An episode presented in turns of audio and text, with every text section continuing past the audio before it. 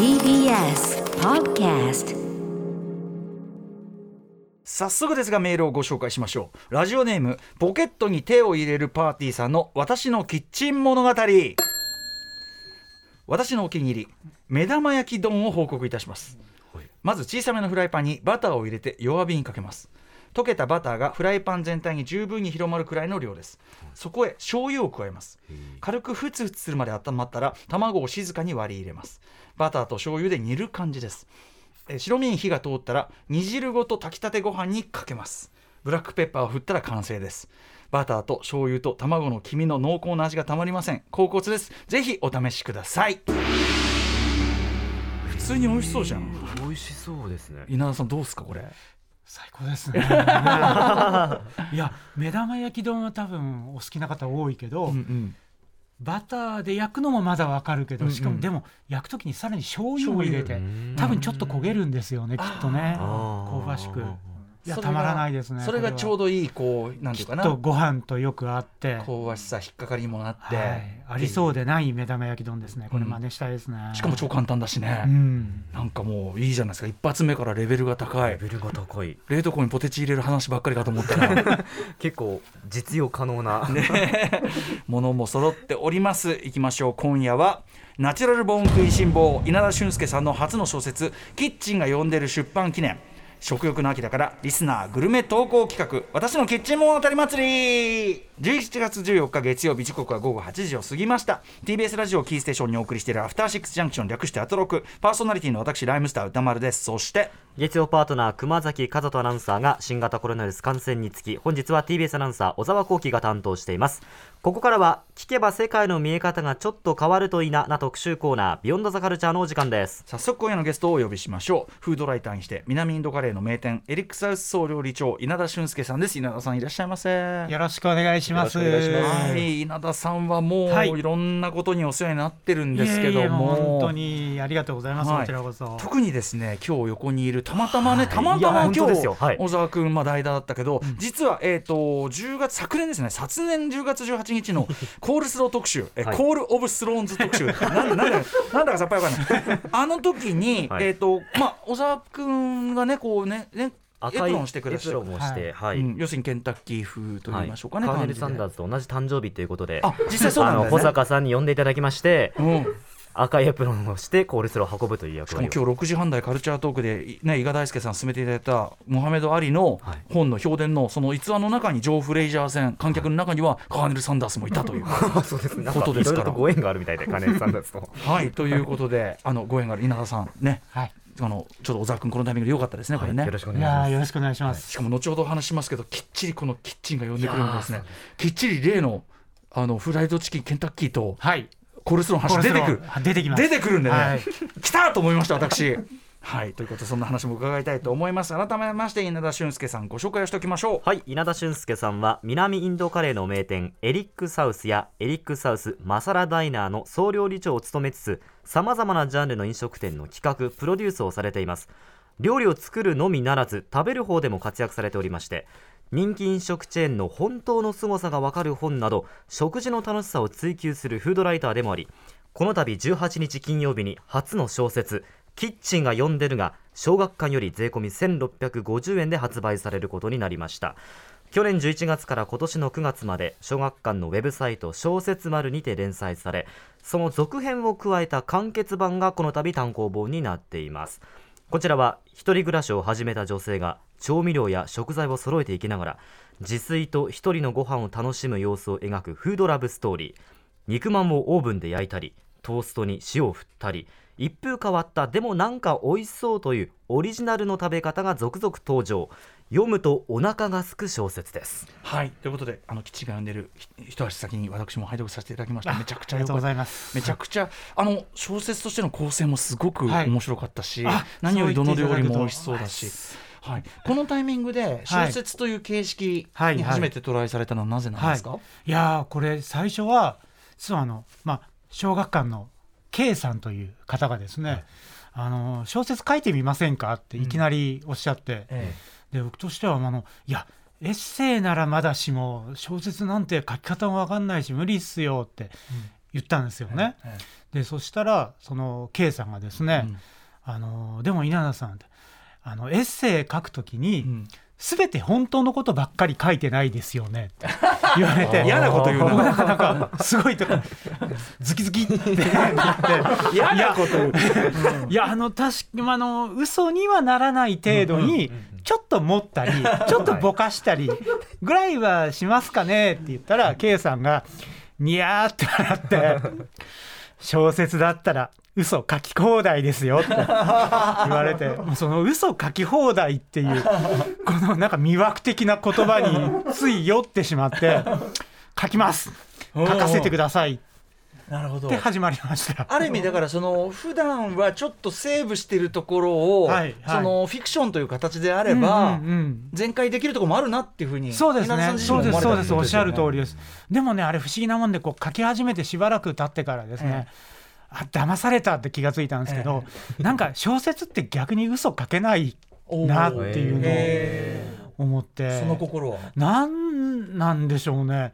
もうキャラクターその世界で生きてるから。あそこと矛盾すること書けないみたいなでもその代わり書いてたらそのキャラクターがこう勝手に自分たちが動いてくれて、あ、うんうん。なんか物語ができていくみたいなのははいすごく気持ちよくって、はい、あよくあの小説家の方とか漫画家さんの方がこうキャラクターが走り出して、はいはい、これかこれかってめちゃくちゃ興奮しましたけどね。これまさにそのキッチンが呼んでるというこの小説のなんていうか構造も関係してるかと思うんですよね。その、うん。あのある女性がまあとある理由があって、一人暮らしをまあ始めた、うん。そのしかも始めたえっ、とふ3日目。3日目からあえて3日目の状態から始まって、はいはい。少しずついろんなものが整って、うん。えー料理をしたりとか、はい。まあ外で食べたりとか、うん。っていう中で。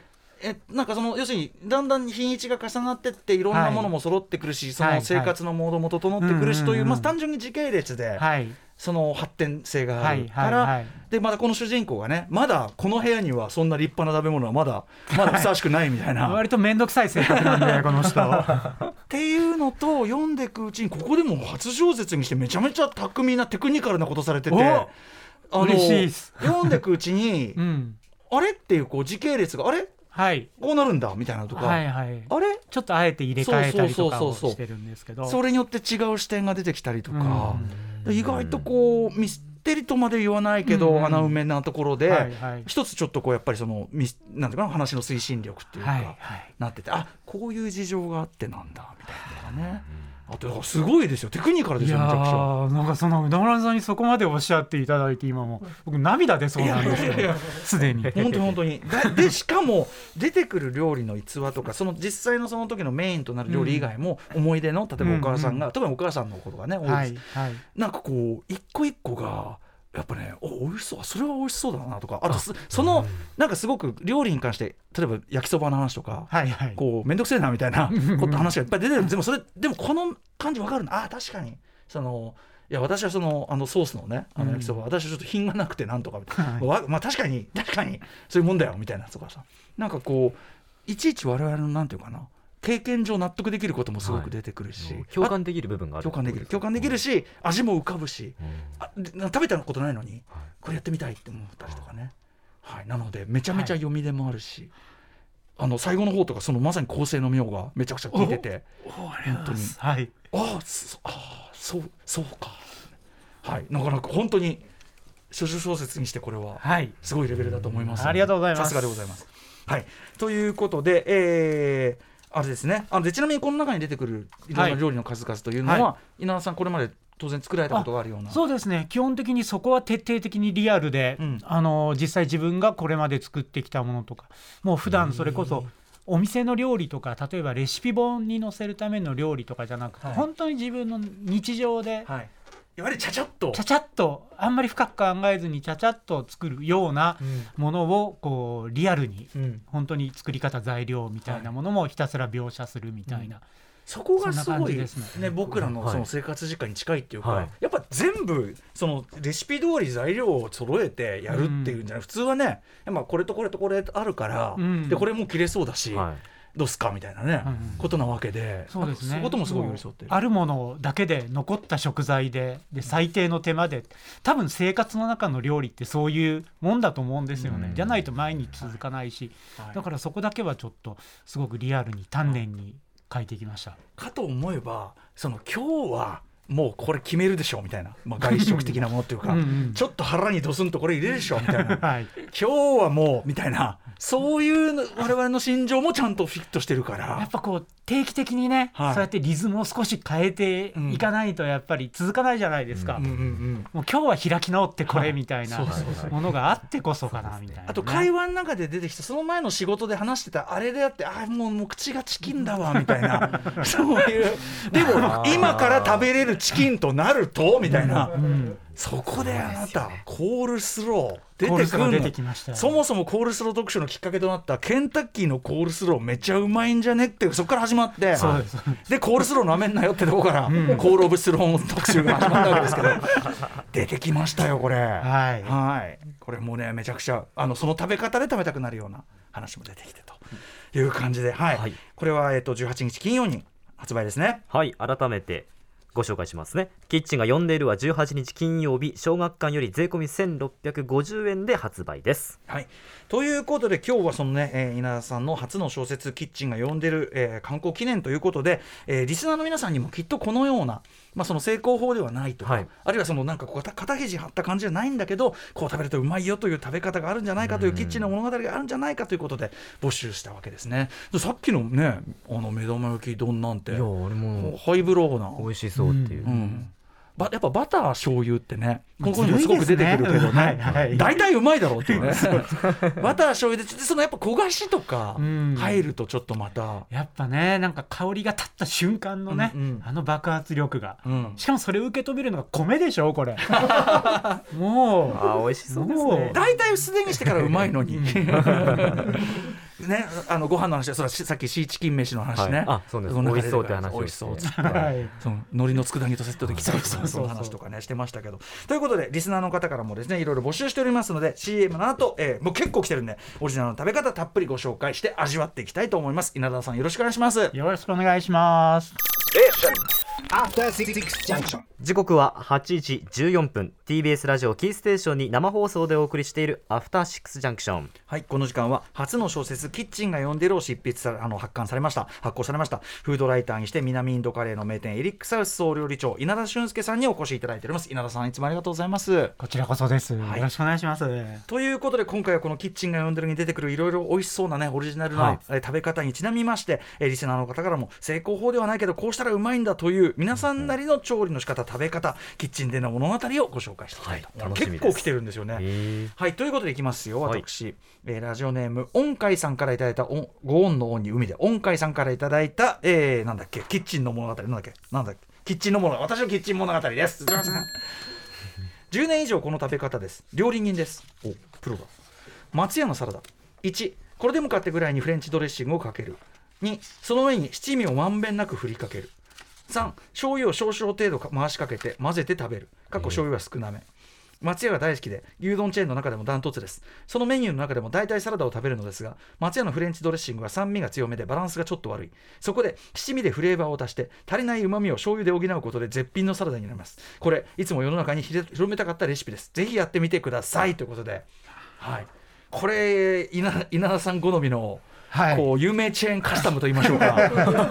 ね、しかもなんかプロっぽいですよね。ね。ねやっぱ、うん、やっぱ松屋のドレッシング確かにその酸味が強いのが魅力でもあるんですけど、多分この方はプロとしてうん。むしろバランスを追ったんでしょうね。うん、そのちょっと尖った酸っぱさをちょっとなんとかしてやる俺の力でみたいな、うん。そういうパッション感じますうね。ん。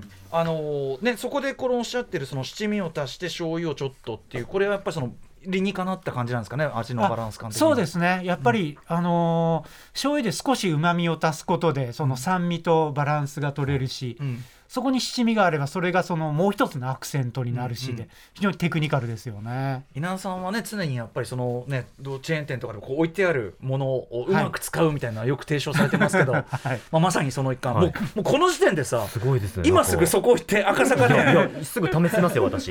やりたくなるもんね。ははい。こういう発想はどうやってくるのかっていうのがこれはでもやっぱプロだからリある種リズムだよね、うん。このこの味にはこれが足りないっていう、もうあの音楽音楽でミ感覚的なそう。音楽でミックス感覚が低音足りてねえなとか、ちょっとちょっと。もうそういうことですよね。そうそうそうみたいなそういう感じじゃない？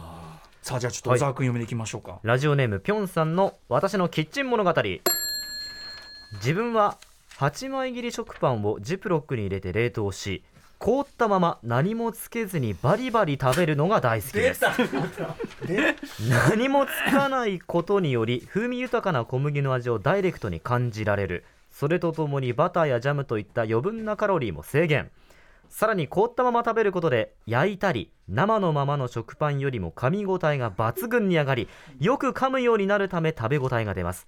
美味しいゆえにダイエットにもなる食べ方だと思っています。最高と書いてあります。あ 暑い時に食べるとね。はい暑い時に食べると最高と。これ来たじゃん冷凍。ちょっと今せっかくいるから箕輪田君ディレクター箕輪田君です。冷凍派。こんばんは。あのさ そこのさスタジオの前の28スタジオと通称言われてるそのね廊下のところの冷,、冷蔵あ共通の冷蔵庫共通の冷蔵庫の冷凍庫が大体君の 君のもんで埋め尽くされてるって言わ今れてるよ今エリーゼ凍らせてますね。エリーゼ？エリーゼ。あのお菓子のブルボンのお菓子ですね。ああウエハースの間にチョコが入ってるっていう細い。まあさ甘いのはまだあれだけどさでもポテチとかもでしょ？あのポテチやってます。このパンはやってます。へえあの食べきれない食パンを凍らせることあるじゃないですか。うんうん。で小腹空いたなーって時に食べるんですけど、もうチスのめんどくさいし、うんうん。夜中とかにやるとほらあの家族寝てるの起こすのあれだからあー凍ったままやってそれ僕は蜂蜜をこうやって蓋出してボリボリボリボリってやってますね。ちょっとじゃあ歯ごたえがあるアイス寄りのアイス菓子寄りの何かみたいな？だからちょっとこうなんですかね食パンがシャーベット感覚っていうか。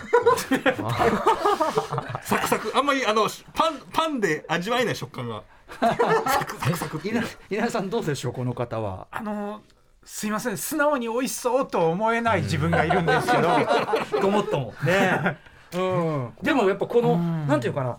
とりあえず温度感より歯ごたえ感の方をプライオリティ高め組っていうのがいるってことですよね。それはねなんとなくそれこそそうパンでもそのドイツのパンとかああいううん硬いパンの方が日本のパンはふかふかしすぎてるみたいな感覚がやっぱりあるからうんうんうんそっち寄りのことなのかなって思うとちょっと納得がいきますね。箕輪田君ドイツ感覚。どあそうですね歯ごたえ派なのはその歯応え。その通りです。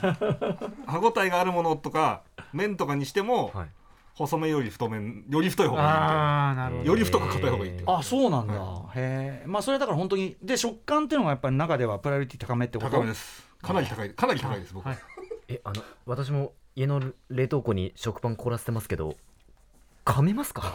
噛めますよ。噛めるん噛めるですか、ね、噛める噛める。だい噛めますよ。人間な上手ですから。噛めますか？噛める噛める。カチンカチンと音するじゃないですかあの初心者の方は、ちょっと置いといとくといいですねあんまりね、うんそうそう。そう最初からガチガチな取り出したよりもちょっと常温で置いといてあ。ちょっとこう指に押すとへこみがついた時ぐらいに蜂蜜かけてもりもりもりあちょうあとねどいいですねそうそう。小沢君やっぱねさ途中にあった、い。その家族を起こしちゃうからっていうええ。家族を起こして怒られるっていう、はい。その件も大きいんだよきっとね。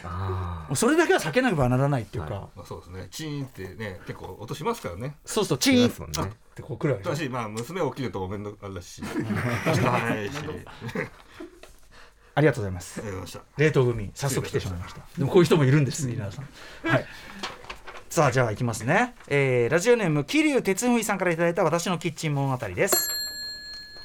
私の自己流の食べ方調理法ですが付属のタレとからしを混ぜた納豆は食べるドレッシングとみなすです。きっかけは40歳手前で基礎疾患持ちとなり塩分とカロリー摂取に大幅な制限がかかった時に編み出した調理法です。作り方は納豆1パックをボウルに開け粘り気を出したところ混ぜてかな。粘り気を出したところに付属のタレとからしを入れる。まあここまではまあいいよね、えー納豆が十分に混ざったところに千切りキャベツ1袋 100g 程度を投入し納豆の粘り気がキャベツ全体に行き渡ったら完成。だ要は納豆パックの中身とキャベツ千切りを混ぜ切るってことですねそれを当食の朝食のトーストと一緒に食べるのですが千切りキャベツがスルスルと入り気づけば食べきっているほどです。この調理法以降はなサラダに納豆をかけるのに抵抗がなくなっています。食べ方の欠点があるとすれば箸でつかみにくくなるのでスプーンやさじが必要になるといったところでしょうか。ということで。これ稲田さんいかがですか？これ美味しそうですね。美味しそうですかねやっぱね、うん、なんか単にヘルシーとかじゃなくって、うん。その納豆のなんかもったり感を、はい。こうキャベツのシャキシャキ感が救ってくれそうなあ感じがして個人的にはちょっとここにこう酸味のあるこうビネガーお酢でもマヨネーズでもなんか酸味をちょこっと足したい気もしますけれども。その野菜と混ぜる感でいうと僕あの納豆とキムチを爆なぜねよくありますね。はいはい。はい。まあだから理屈で言えばそういうことですよね。食感としてはそうです食感として。ねでまあ、その僕はあのキムチギリギリまで酸味出し派なんで。ああ素晴らしい、まあプロデューサー岩崎君もそうですけど、だから、まあ、そういう意味では酸味っていうところもあったりするっていうね、でも要はでもそのもうもうわーもわーっとしたあの納豆のしかも特によく混ぜた納豆のもわーっとがなんかな結構何でも包み込んでくれちゃうっていうかある意味。もわーっとね。もわーっと。でももわーっと。何でもだから千千切りキャベツとかでもまあ一体化できるし大抵のもの一体化できるっちゃ一体化できますもんね。確かにそうですね。うん、なんかいろいろとれてていうか納豆って今大抵のものもの入ってたりしますまあパスタに乗っけても久しいわけだし、うんうんうんだから意外と何でもいけるっちゃいけるのかみたいな。万能な割とでも主食系はよく聞くけどこの生野菜っていうのは意外と新しいというか、そうか。これだから真似したい人多いんじゃないかおな腹膨らしたいっていうのも当然ありりますからね、うんうん。きっとね。納豆大丈夫ですか？ちなみに。納豆大丈夫。大好きです。大好き。毎日食べてる。トライしてみてください、はいやってみます。これ私ですか？いきます、えー続いていきますね。ラジオネームミッシェルガンエレファントカシマシ男さんの私のキッチン物語。クロワッサン特にバターが凝っているなど良いクロワッサンが手に入った時の最高の食べ方を紹介します。最高の食べ方。ぐーっと上げるね。最高の食べ方を紹介します。まず 最高の食べ方でしょこの振り振り皆さんね。まず日清どん兵衛の鴨だしそばを用意します、もうそこのハードルが高いじゃねえか。そのどん兵衛の鴨だしそばね。そのどん兵衛の上でクロワッサンを好きなだけ豪快に食べます。それはもう豪快にクロワッサンうめえと食べてください。そして夢中になり好きなだけクロワッサンを食べた後気づくのです。どん兵衛の上にあのうまかったクロワッサンのカスが落ちていると。そしてその鴨だしの汁を吸ったクロワッサンがとてつもなくうまいそしてそばも鴨だけでなくバターのコクと香りが混じるためそれはもうまるで三つ星レストランの鴨のスープパイ包めパイパイ包み仕立てのような一品へと進化しているのです。良いクロワッサンほどサクサクでカスが出やすいため指でそのカスを貼り付けペロペロ舐めたりたまったたまたカスをこれだけで10円分ぐらいありそうだなとつぶやきながら捨てたりと悲しい思いをした人も多いでしょう。私のこの最高の食べ方そんな民の悲しみさえも癒すものなのです。ワンポイントアドバイスとしてはクロワッサンを食べてる間にそばが伸びないように 早めに蓋を開けてしまうことです。うわー貧乏くさいなリナ さんいかがでしょうか？僕この人と飲みに行きたいですね。面白そうですね。クロワッサン普通に食べるんかいっていうねねそそううだから冷静に考えて別個にそれぞれクロワッサンとどん兵衛食べてるだけなんだけど、カスがいいんでしょうね、うん、でも確かにいっぱい落ちますもんね。そうそうあの落ちたカスをこうやって指先でこう集めて食べてる時のん。自分のなんか情けなさみたいなのをに確かに。解消してくれるじゃないですかこれ。堂々と。確かに。堂々とカス出せるっていう、これさ要はキャッチできる何か食べ物があればおおむねいいわけですよね。まあサラダでも何でもいいと思うんですけどねそうそうサラダもそうですね、あのーサラダとかなんだろうスープオニオングラタンスープいいですねいいですね。そういう系とかね、そういうのもいいですけど。でもどん兵衛鴨だしそば。でもかもこのさどん兵衛の鴨だしそばって言ってるところにやっぱちゃんとこだわりを感じますよね。そうですね。やっぱいろいろ多分試されたんですよこの方、うんうんうん。いろいろと、はい。で多分その結果でしょ？多バ分バターがやっぱ鴨とあ確かに合いそうだし、うん。っていう感じですかね。ここまでやるんだったらクロワッサンを食べてる最中にちょっと落とすとかしてもいいんじゃないの？もうもはや。つけないんですかね？私これ聞いた時にまあディップしてクロワッサンをディップしたっていいしディップするのかなと思ったら。なんとなくなんかそれをやっちゃーみたいな。あれそうなのかな？んかそういう一線引いてるような気がしますね、この方。オニオニオングラタンスープってその具がいっぱい入ったスープの中にパンが浮いてるわボショけじゃないですか。すねだから鴨ベースのスープの中にまあでも麺とねご飯がダブルになっちゃうでもあじゃあスープだけ用意したい。のかかそうい。うとてか何や何を作る 俺た俺たち何を目指してるのかよくわからない。まあでもなんかヒントはいろいろ伺いましたね。これ一回試さないといけないかもしれない、うんうんえー日清どん兵衛鴨だしそば、ね、結構コストがかかるというのがポイントですよね、あとさお湯入れて開けるポイントとかさ食べ出すポイントとかさ、はい。結構結構難しい感じがいいですよね。はい。ありがとうではございます。続いていきます。ラジオネーム無回転観覧車さんの私のキッチン物語私のオリジナルの食べ方はカップヌードルかっこノーマルを先に汁を全部飲んでから食べる。ええ汁を全部飲んでから食べる。これです。もちろんカレーやシーフードはたまた他のカップラーメンでも試しましたがやはりカップヌーカップヌードルノーマルが最高です。例えて言うならコース料理としてのスープを飲み干した後に食べるいい感じの味付けの上海焼きそばという感じですなんならスープいらないのですぐにでも汁なしカップラカップヌードルを食べたいくらいです。はい。いかがですか稲田さん？これねインドの方これやるんですよ。え？あのカップヌードル普通に作って、はい。まあ彼らは汁は全部捨てちゃって、うん。麺だけを食べるんですけど、多分インドだけじゃなくてねちょいちょいそういうエリアはあるみたいな。えー、味付け用としてしか使わないそうそういうことでですスープはあくまで味付けをだから意外とこれはこうワールドスタンダードな感覚なのかもしれないですね。でもやっぱり日本人としてはスープはスープで捨てずに楽しみたいっていう気持ちもわかるしはいはい。すごい納得がいく食べ方ですよねこれね。ちょっと私わかるかもしれないです。あそう。あのカップヌードルや置いて、うん。まあ、置いておくと麺がだんだん汁を吸っていくじゃないですか、うんで麺がこうタプタプになったうん。あれをが美味しいですよね。あなんかこうちょっとふやけた麺がすごく美味しくてそれに近いのかなって。そうそう。あのカップヌードルの麺って、麺自体に醤油とかそういう味を練り込んでるらしいんですよね。そっかそっか。だから実はそのスープから完全に分離しても美味しいいっていう前提があるからしかもそのある程度スープっていうその味の要素を抜いたらなんかかけたりとかプラスアルファ味もうん。なんか拡張性もありそうじゃないですかその状態の麺って。ねそそうですね。工夫のしがいがありそうですね。なんかどの方向にもいけるっていうか。ナンプラーかけたら なんかそっち方向に塩いけますしスパイス的なの振りかけてみたらどうかとか、うん。なんかいろいろあれ確か箕輪田君って麺だけ先食うんだっけ？違うっけ？すいませんね箕輪田君の話ばっかりしてて 冷やし中華のあそうだ冷やし中華の具だけ先に食べて麺を飛ぶっていう。人あわかる。わかんの？わかるんですか？マジで？だって前菜とメインでしょそれ。あそういうこと？あうなずいてる。上に乗ってるってことですか？前菜を確かにオードブルル的な品揃えではありますよね確かにそうです。ヘねルシーなサラダを食べて、うんうんうん。なんならその時ちょっとビールの一杯でも飲んで、うんうん。つまみとしてこうやって飲んで。おもむろにお茶漬けで締める感覚で麺だけの冷やし中華を食べる、えー、稲田さんから指示されたよ俺これ低みじゃないの？って言ってたんだけど。へえもうちょっと試したくなるねでもね。ちょっと面白かったです。ではでは続いていきますね。ラジオネームこめかみさんからいただいた私のキッチン物語です。私がたまにある独特な食べ方たまにある独特な食べ方はカップ麺を2種類買って調味料を逆転させる食べ方です。例えばカップ焼きそば、えー、P のソース焼きそばと愛ちゃんの塩焼きそばを、えーいいだろうこれペヤングと一平ちゃんだろ。う、えー塩焼きそばを一つずつ買ってきて、ペヤングの麺に一平ちゃんのソースを一平ちゃんの麺にペヤングのソースを入れて混ぜる混ぜて食べるなどです。この麺にこのソースって結構ありなんじゃないかといった新発見ややはりこの麺にこのソースであることに意味があったのだなという再認識をすることができます。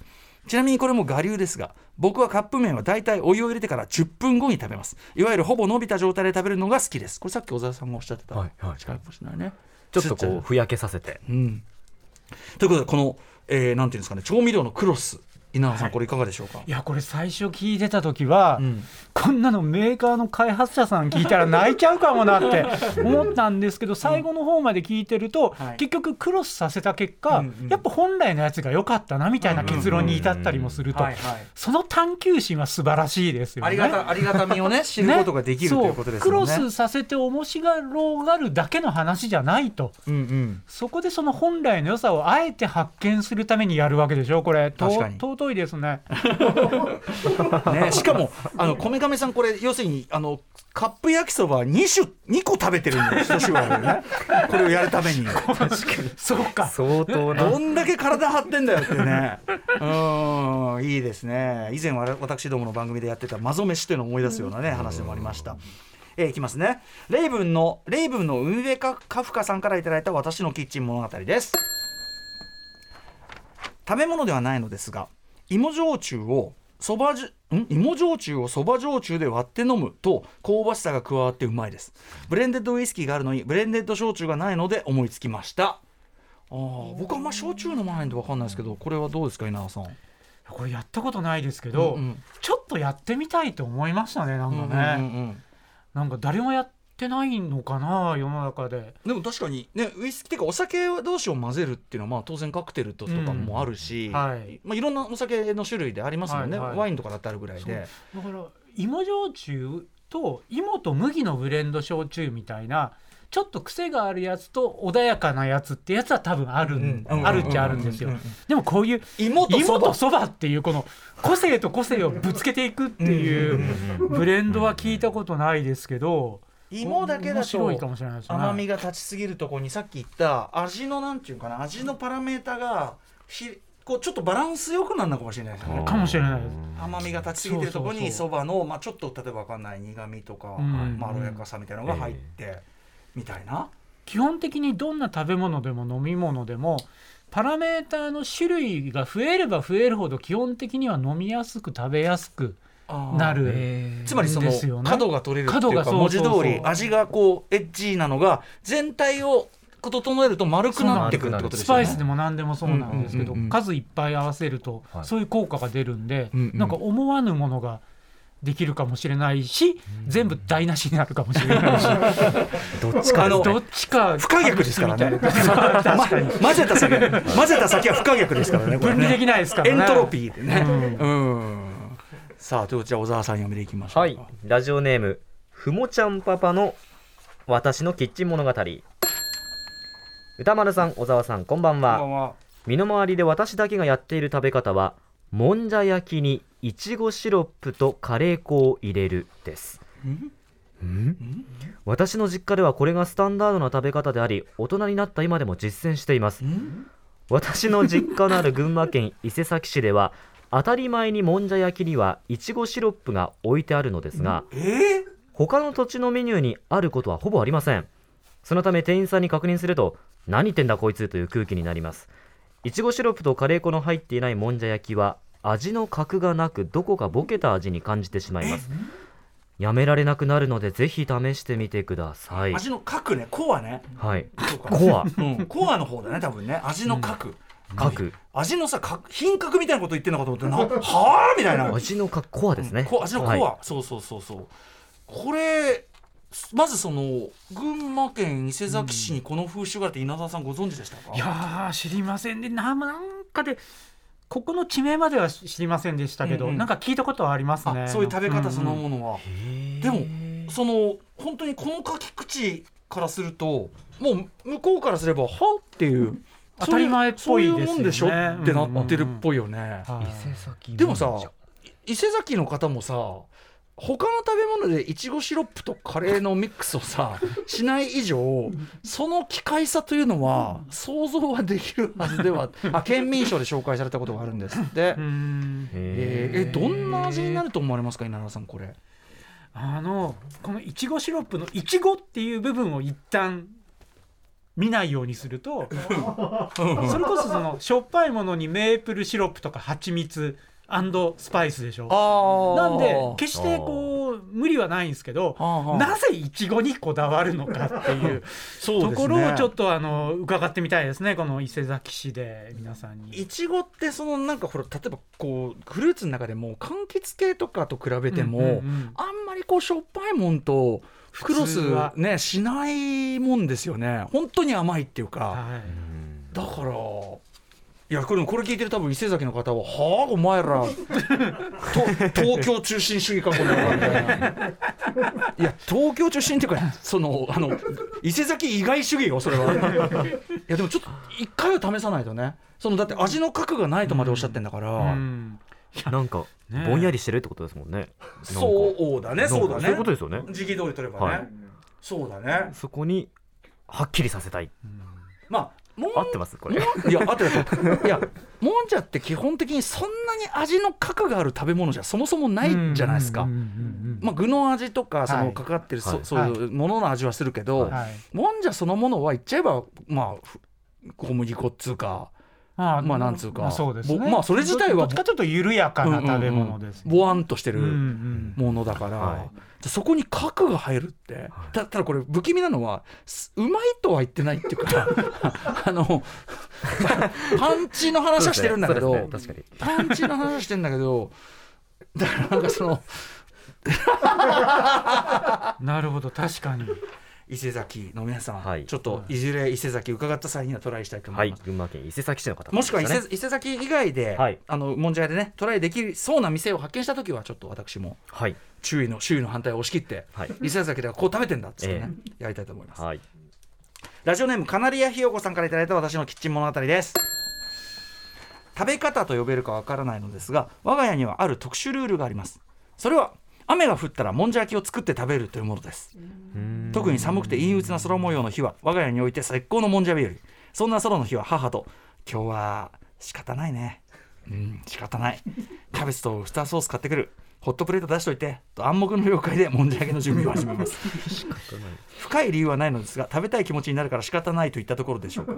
ちなみに我が家のもんじゃおもんじゃ黄金レシピはたこ焼き粉ウスターソースキャベツ紅生姜切りイカ揚げ玉く、えー砕いたチキンラーメンです。缶チューハイに合う。美味しいですよ。最後は別にねそれはいいいいなって感じしますけどね、ここのなんていうんですかねさっきの伊勢崎の話も通じるそのまあそういうもんだからみたいな。そんなこと言われても他の人他の人はおおおおっていう。うん。これ天気とか、あとか家族特有風習？うん。こういう日はこれってなぜか決まってるみたいな。稲田さんとこってそういうのありました？いや僕は特にないですけどでも世間で結構ほら台風の日はコロッケっていうのがえ？え？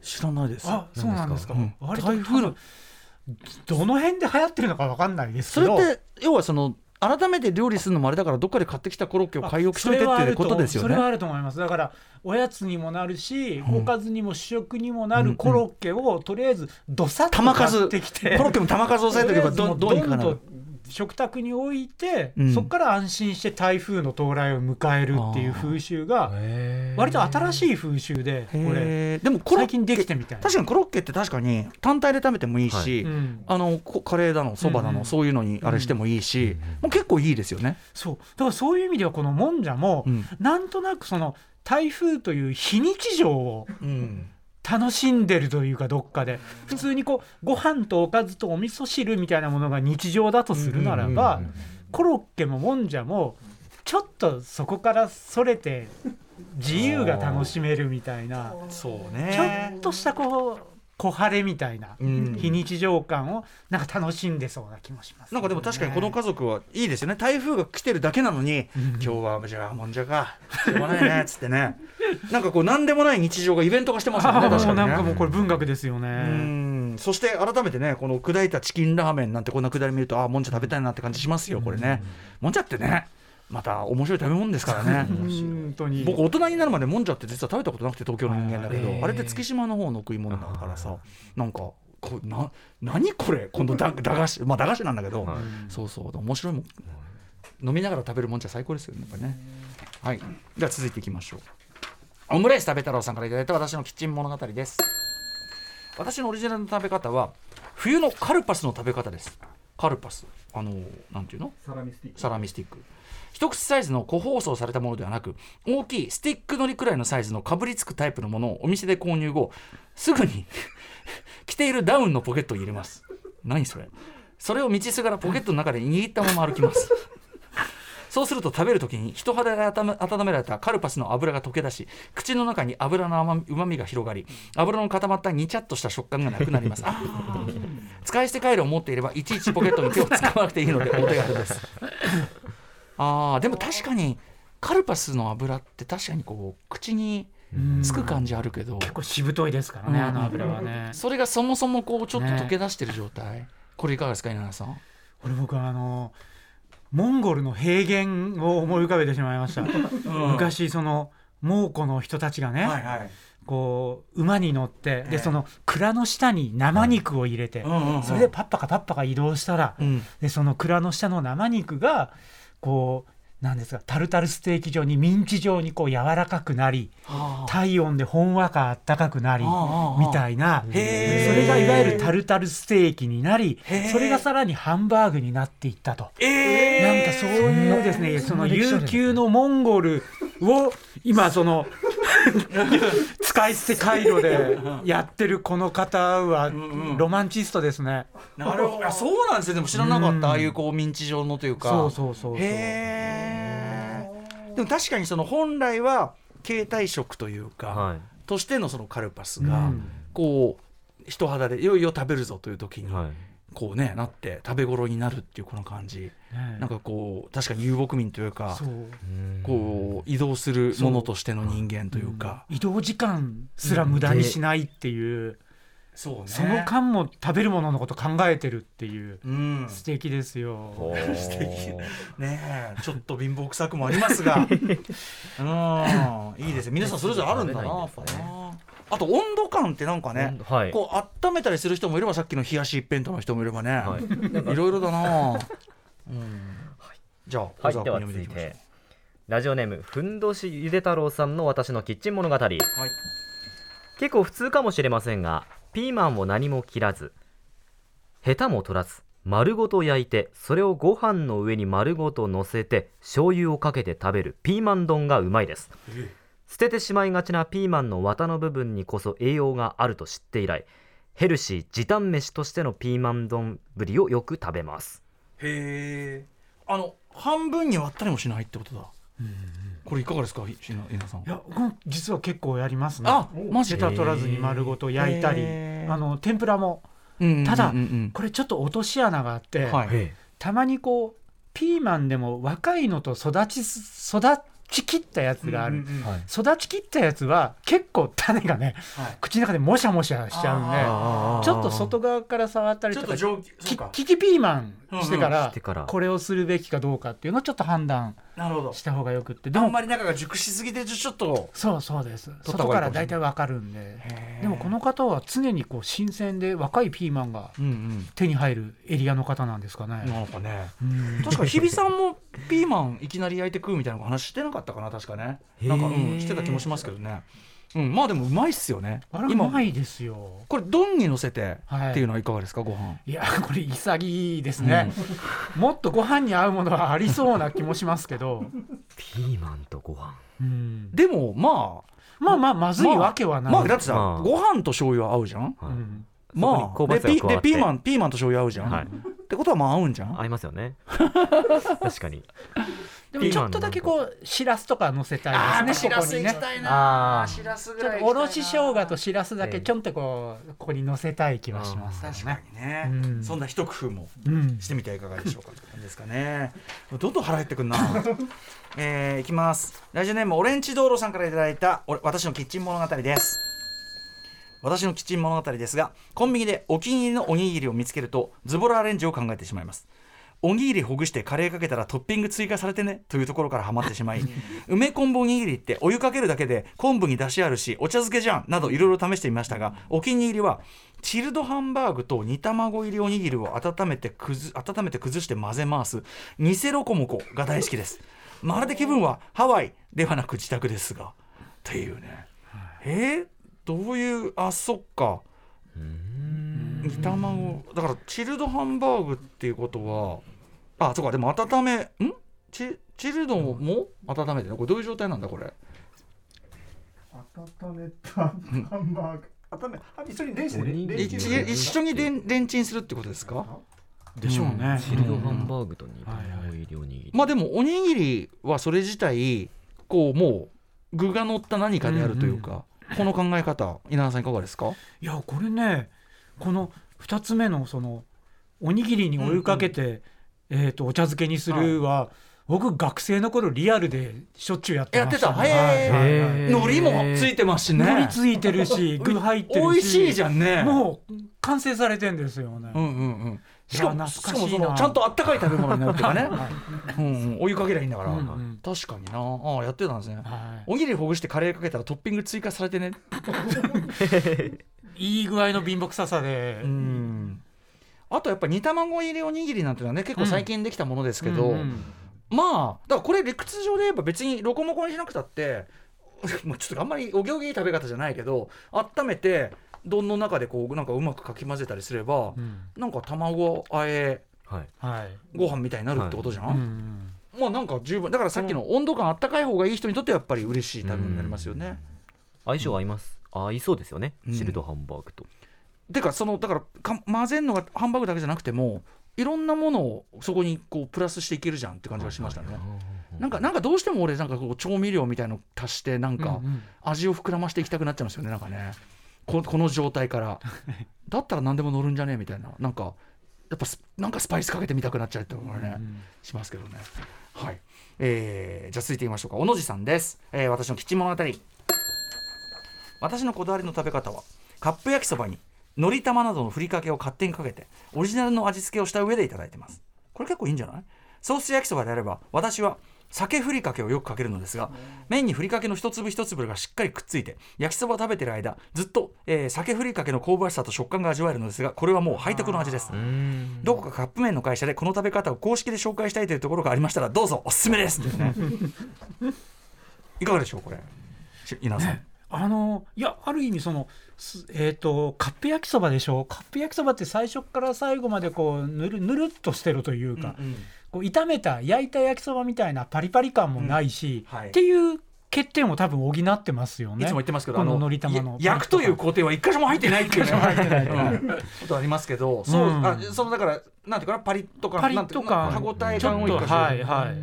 あとやっぱりそのソース焼きそばそのこれだから金背徳の味、悪魔的ななんちゃはらシリーズというか、ソース焼きそば自体が結構しっかり味は濃いものじゃない、はい。はい。でそこにそのなそもそもなんか味がぼんやりしてるところにピーキーなものを足すそのふりかけというものをかけるということは、ピークかけるピークっていうか もともとラウドなものにさらになんか乗せるっていうか、ヘビメタの上にシンスなんかさらに打ち込みのシンセ乗せましたみたいな。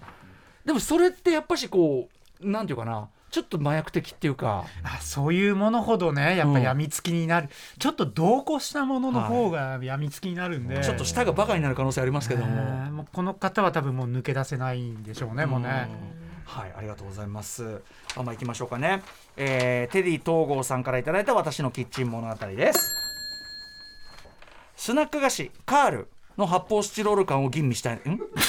吟味したいので、毎度食すときは3分の1を残して1日放置します。くしゃーっという食感をにんまりしながら楽しんでいます。ん？ちょっとしけらせるってことですか、これ？う。んみたいですね。そうですね。放置一日放置してうんうん、ということで。だからはい。途中まではコリッコリっていうカリッカリっていうのをちゃんと食べて、あとはあの分かりますよ。もしゃーって。ちょっとこうふにゃふにゃっとなった、もしゃーっていう感じ。カールは特にしけるの早いですよ。あの他のスナック菓子より。数面積が広いですから。ねでしょううね。ん、だからまさにそのちょいしけを楽しむ感じでしょうね、うん。でもちょいしけったパリパリものの良さって例えばウェアハースとかって、はい。ちょっとその湿り気があるものと乾いたものの合体じゃないですか、うんあのなんていうのかな、うんうん乾いたものだけでもない湿ったものだけでもない、なんか途中のこの間のうんシャーっていう感じはいがいいっていうのなんかわかる気もするんだよな、いかがですか？こういう食感へのこだわりって例えば。食感のこだわり。私あのシュシャーってなったポテト好きです。シュシャどっちポテト？あポテトです。ポテトってポテト？フライドポテト。フライドポテト。あはいあーわかりまあー。クシャーっとなったフライドポテト、あのみわかる？水気でもうくたーってなっちゃってるようなやつっていうかね。が意外に良くて。であの、まあ、くしゃーってなってるものもいいんですけどそれにいろさっきから散々出てきてるオーブントースターで焼くとうん。あうあ。んまあ美味しいでえすくしゃーっと一旦なったやつを？くしゃーってなったやつを一回オーブントースターでもう一回やると、まあ、生き返るんですよ。うんうんうん。ただその揚げたてと違ったまたこのカリカリ感というか苦味っていうか。あそ美味しいです。立派にやってんじゃん。一般にやってましたね。無意識にやってました私今。無意識にはい。稲田さん今の食べ方どうですか？このちなみに。おあの理にかなってますよね。そのくしゃっとなってる時点で実は水分が飛んでるんで、揚げたてよりも水分のあ。少ない状態でもう一回カリッとさせるっていう。あそういうことに。結果的にはそうなってますよね。水分ですよ逆なんですよ逆ではいはい。なるほど。ちなみに冷凍派はちょっと多少水分を飛ばしてるってことあるんですか？みなだくんうなずいてあもう はいもう。聞いた俺がバカでした。はいということで稲田さん稲田さんの小説にはもっと面白いのがお美味しそう美味しそうなおもっと美味しそうなのがいっぱい載ってますけどいかがでした今日の？いやもう今日のこれに比べたら自分の地味すぎて恥ずかしくなるよいやいやいやいやまあでもあのえ本には本であの実用的ないろんなものもあるんで、はい。ぜひ。それとやっぱりあの小説としての構造があのめちゃくちゃ実はしっかりしているんで、はい。